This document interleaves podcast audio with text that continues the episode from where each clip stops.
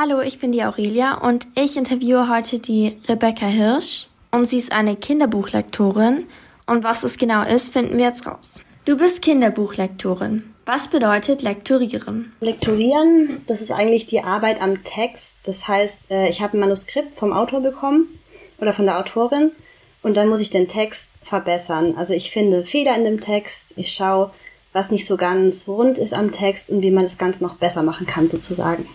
Vom Text bis zum Buch. Welche Schritte durchläuft jedes Buch, bis es fertig ist? Also es geht eigentlich immer los mit einer Idee. Also entweder wir vom Verlag überlegen uns, zu welchem Thema würden wir gerne ein Buch machen. Und dann sprechen wir die Autoren an. Manchmal ist es aber auch andersrum, dass zum Beispiel der Autor oder die Autorin auf uns zukommt, weil er schon eine coole Idee für ein Buch hatte.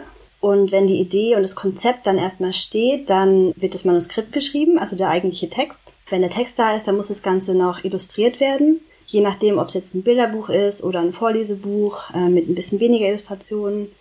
Und wenn das Ganze illustriert wurde, dann kommt es in einen Satz. Und äh, Satz heißt, dass der ganze Text und die Illustrationen in die richtige Form gebracht werden. Also so wie es später auch im Buch aussehen soll. Und dann geht es in den Druck und dann ist das Buch fertig. Welche Fehler passieren AutorInnen besonders oft, die du dann aufbessern musst? Also ich glaube, es gibt keinen, der ständig passiert, aber ich achte halt zum Beispiel drauf, ob sie irgendwelche Logikfehler haben. Also zum Beispiel, dass sie auf der einen Seite irgendwas schreiben, was die Hauptperson in dem Buch macht und auf der anderen Seite dann irgendwas komplett anderes. Also da muss ich immer darauf achten, dass es auch alles Sinn macht, was sie schreiben.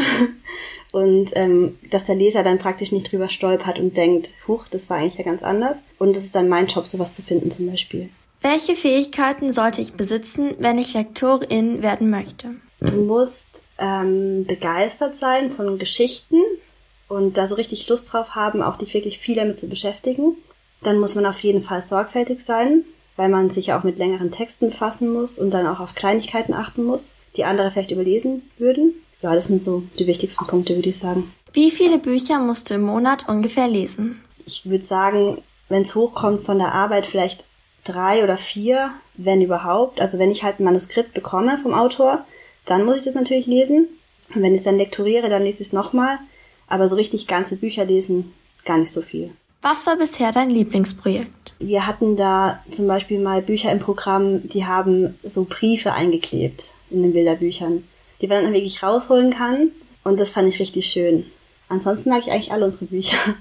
Die sind auch so unterschiedlich. Warum wolltest du Lektorin für Kinderbücher werden? Weil ich eigentlich als Kind auch immer richtig gern gelesen habe und weil ich einfach irgendwie Lust hatte, so an diesen Geschichten, die da entstehen, auch so ein bisschen mitzuarbeiten und mich da ein bisschen einzubringen. Warum lektorierst du lieber Kinderbücher als Bücher für Erwachsene?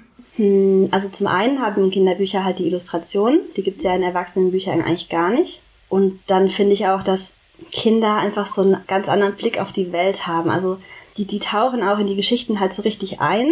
Und das geht, glaube ich, ein bisschen verloren, wenn man dann erwachsen ist. Woher weißt du, welche Bücher Kindern gefallen? Also so wirklich wissen tue ich das nicht. Ich kann es mir nur oft denken.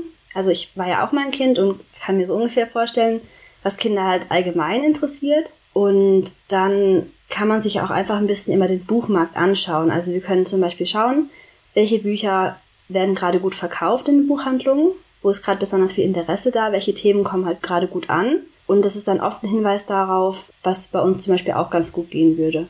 Welches Kinderbuch magst du am liebsten? Hm, also als Kind habe ich ähm, immer gern Astrid Lindgren gelesen.